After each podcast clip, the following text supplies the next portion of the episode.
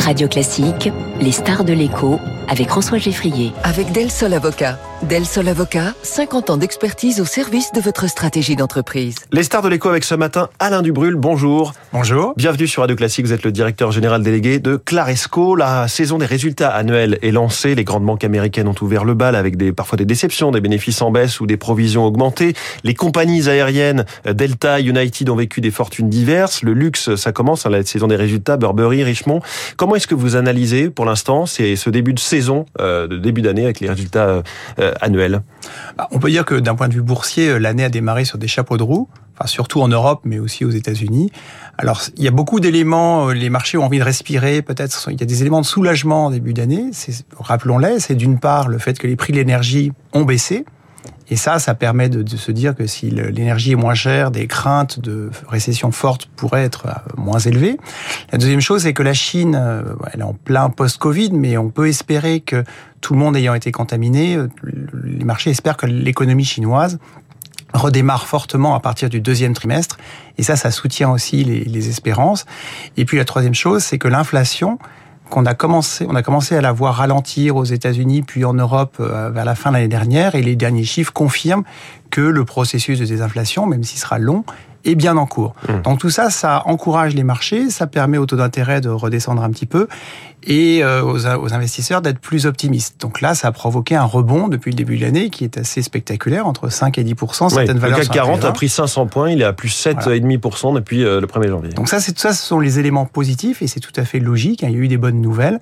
Maintenant, attention, puisqu'on arrive dans la saison des résultats et le, la difficulté, en fait, c'est qu'en 2022 il y a eu beaucoup de vents de face dans l'économie, euh, enfin, on va pas les rappeler, mais beaucoup de difficultés. Et pourtant, les entreprises vont sortir des résultats 2022 qui vont être assez corrects. Hein. On attend plus 12 en Europe et plus 7 aux États-Unis, mais le dollar était plus fort là-bas.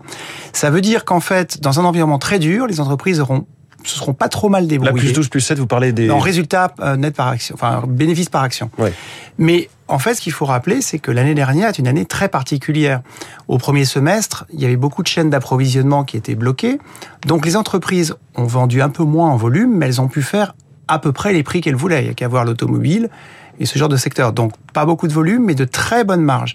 Aujourd'hui, on voit que les chaînes d'approvisionnement commencent à se, se, libérer, le frais maritime est redevenu à des prix plus normaux, les usines vont pouvoir produire ce qu'elles devaient produire, donc on va avoir plus de volume disponible mmh. à un moment où précisément les consommateurs, bah, ils sont rattrapés par l'inflation, les salaires n'ont pas assez monté, et donc la demande commence à tousser. On le voit, des sociétés comme Fnac, ils ont fait un avertissement hier, oui. les ventes de décembre ont été assez mauvaises. L'automobile, il y a en théorie une demande accumulée depuis 2-3 ans qui devrait être là. Non satisfaite. Euh, et, ouais. Non satisfaite. Et pourtant, le marché ne redémarre pas. Ou quand il redémarre, les constructeurs sont obligés de baisser leurs prix. Il y a eu l'exemple assez spectaculaire de Tesla qui a baissé ses prix de manière mondiale entre 10, 15, voire 20% oui, On parle de, de ristourne du coup de 13 000 voilà. dollars. Hein, il baisse très fortement les prix. Donc le, la crainte sur 2023, c'est qu'on ait des volumes qui soient un peu plus normaux, pas extraordinaires parce qu'on reste quand même dans un ralentissement économique, oui. mais que les marges ne soient pas au rendez-vous. Donc attention parce que oui, euh, si jamais toutes les bonnes nouvelles dont on a parlé juste avant se concrétisaient, donc redémarrage de la Chine, moins d'inflation et moins de prix, oui, des prix énergie plus sympathiques, ben c'est pas pour autant que les entreprises ça va être facile. Voilà. Sur l'énergie, il y a quand même toujours deux façons de voir les choses parce qu'on se dit les prix de l'énergie baissent donc ça va moins peser sur l'activité et en même temps si les prix de l'énergie baissent, parfois pour le pétrole par exemple, c'est parce que les marchés s'attendent à une baisse de la demande, c'est-à-dire à une, une économie qui tourne moins vite. Tout à fait. Et c'est aussi comment la... vous voyez les choses alors? Alors c'est plutôt bon signe ou mauvais signe? Les marchés quelque part quand il y a des depuis quelques mois quand il y a des signes de ralentissement économique, notamment aux États-Unis, bien, paradoxalement, c'était plutôt bien perçu. Pourquoi? Parce que si l'économie ralentit, ça veut dire que, les taux, que la Fed va pas tout de suite, mais elle, continue de monter ses taux, mais il y a un certain nombre de gens qui espèrent que dès le quatrième trimestre, la, la Réserve fédérale américaine commencera à baisser ses taux. C'est-à-dire qu'on pourra avoir le pic des taux au cours de l'année 2023 et même le début de la, la, descente des taux dans cette même année. C'est ce que certains espèrent. Mmh. En fait, idem a... pour la BCE, hein. certains oui, voilà. La BCE ouais. avec retard, mais c'est ça. Retard. Donc, en fait, il y a deux scénarios. Soit l'économie se porte plutôt pas mal, comme on l'espère. Mais à ce moment-là, mon intuition, c'est que l'inflation va mettre du temps à reculer et que les banques centrales ne monteront plus leur taux, mais les laisseront à un niveau élevé assez longtemps. Et ça, ça pourrait décevoir en termes de multiples de valorisation. À l'inverse, soit l'économie freine brutalement, Et les derniers jours, il y a des stats américaines qui sont pas très encourageantes. Quoi. Ça a l'air de ralentir Mmh. vraiment. Là, on voit dans les résultats, dans les chiffres des prix à la production hier. Et dans ce cas, oui, peut-être les banques centrales baisseront leurs taux comme le marché l'attend, c'est-à-dire à la fin de l'année. Mais alors là, entre-temps, on va déguster sur les résultats et on pourrait avoir une, un ralentissement économique plus violent. Donc dans les deux cas, c'est pas forcément évident. C'est-à-dire soit l'économie est bonne, les résultats s'en sortent à peu près, mais pas aussi bien que j'en pourrais penser. Mais du coup, les taux baisseront moins qu'on ne le croit. Ou alors, mais finalement, l'économie ralentit fortement. Alors oui, les banques centrales agiront, mais au bout d'un certain temps, au Oui. bout d'un certain temps, mais les résultats vont beaucoup souffrir. En tout cas, ce qui est frappant, c'est que finalement 2023, là on n'est que le 19 janvier, mais 2023 démarre avec plus de douceur que prévu et pas qu'au niveau de la météo. Le FMI nous prédisait, encore c'était quasiment les, les vœux de mauvaise année de, de la présidente, de la directrice générale du FMI, nous prédisait les, les pires malheurs.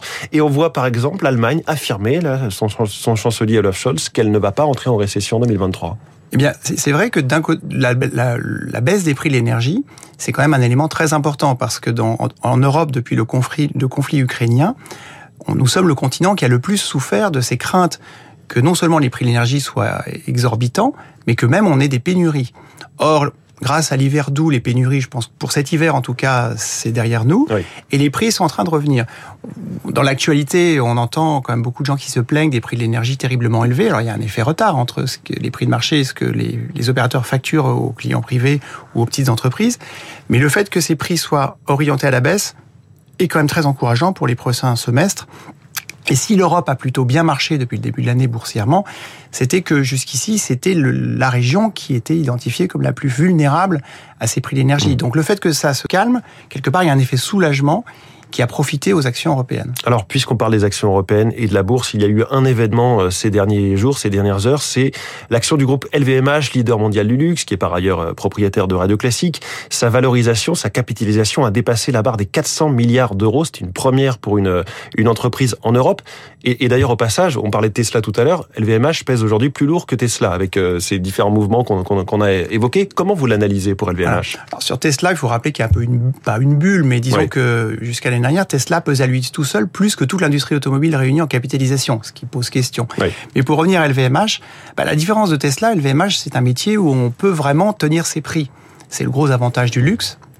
Et en tant que Pricing power. voilà, en tant que leader mondial du luxe, en plus, ils sont diversifiés sur pas mal de marques. On reproche aujourd'hui à Kering d'être trop dépendant de Gucci, alors que sur LVMH, bon, bien sûr, il y a Vuitton, mais il y a qui est la marque star. Et si un jour il y a un problème sur Vuitton, ça serait un problème pour LVMH en général.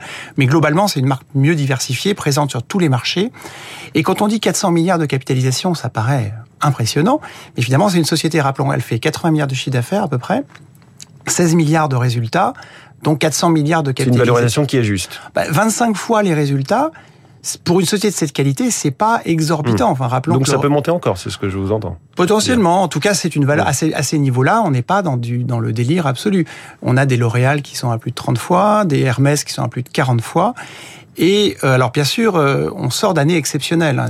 Alors, il y a eu le Covid, bien sûr, mais le luxe euh, en 4-5 ans, c'est un marché mondial qui a augmenté de 50 Avec la meilleure nouvelle pour ce secteur et donc pour LVMH, c'est la réouverture apparente de la Chine. Voilà.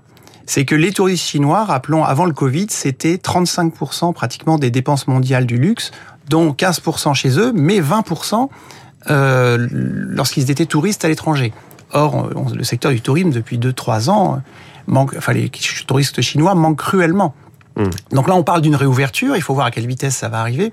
Mais le retour des touristes chinois en Europe, c'est très bon pour l'Europe et très bon pour le luxe. Et on estime que sur LVMH, ça pourrait apporter un surcroît de résultats entre 5, 6, 7% Donc oui, évidemment, c'est une bonne nouvelle. Et le, je dirais, la réouverture probable de la Chine, ça a soutenu un certain nombre de valeurs en bourse. Le luxe, bien sûr, mais aussi les compagnies aériennes Hmm. et le tourisme qui ont largement surperformé dans les dernières semaines. Un, un- un petit mot rapide pour euh, évoquer juste une menace qui peut peser là sur les, les, les temps actuels, c'est les, les tensions sur le marché de l'emploi. Alors, les tensions sur le marché de l'emploi ne sont pas nouvelles. Il faut rappeler que même avant le Covid, il y a un certain nombre d'entreprises plutôt aux États-Unis, mais aussi en Europe, qui disaient qu'ils avaient du mal à recruter. Hmm. Et depuis le Covid, il y a un peu cette question de la grande démission ou des gens qui ont un rapport au travail différent. En tout cas, ce qui est sûr, c'est que malgré les signes de ralentissement économique aux États-Unis, mais aussi en Europe, bah, toutes les entreprises euh, qui communiquent ou celles que j'ai rencontrées continuent de dire qu'elles ont du mal à recruter. Donc un des risques aussi, c'est que même si l'économie ralentit, la difficulté, les tensions sur le marché de l'emploi font que les salaires pourraient rester euh, dynamiques aussi pour attraper l'inflation, mais tout simplement parce qu'on manque de recrutement. Et du coup, ça, pour la désinflation, ça pourrait être un frein. Alain Dubrul pour ce panorama complet sur la bourse en ce début d'année. Merci beaucoup Alain Dubrul, directeur général délégué de Claresco, notre star de l'écho ce matin. 7h23.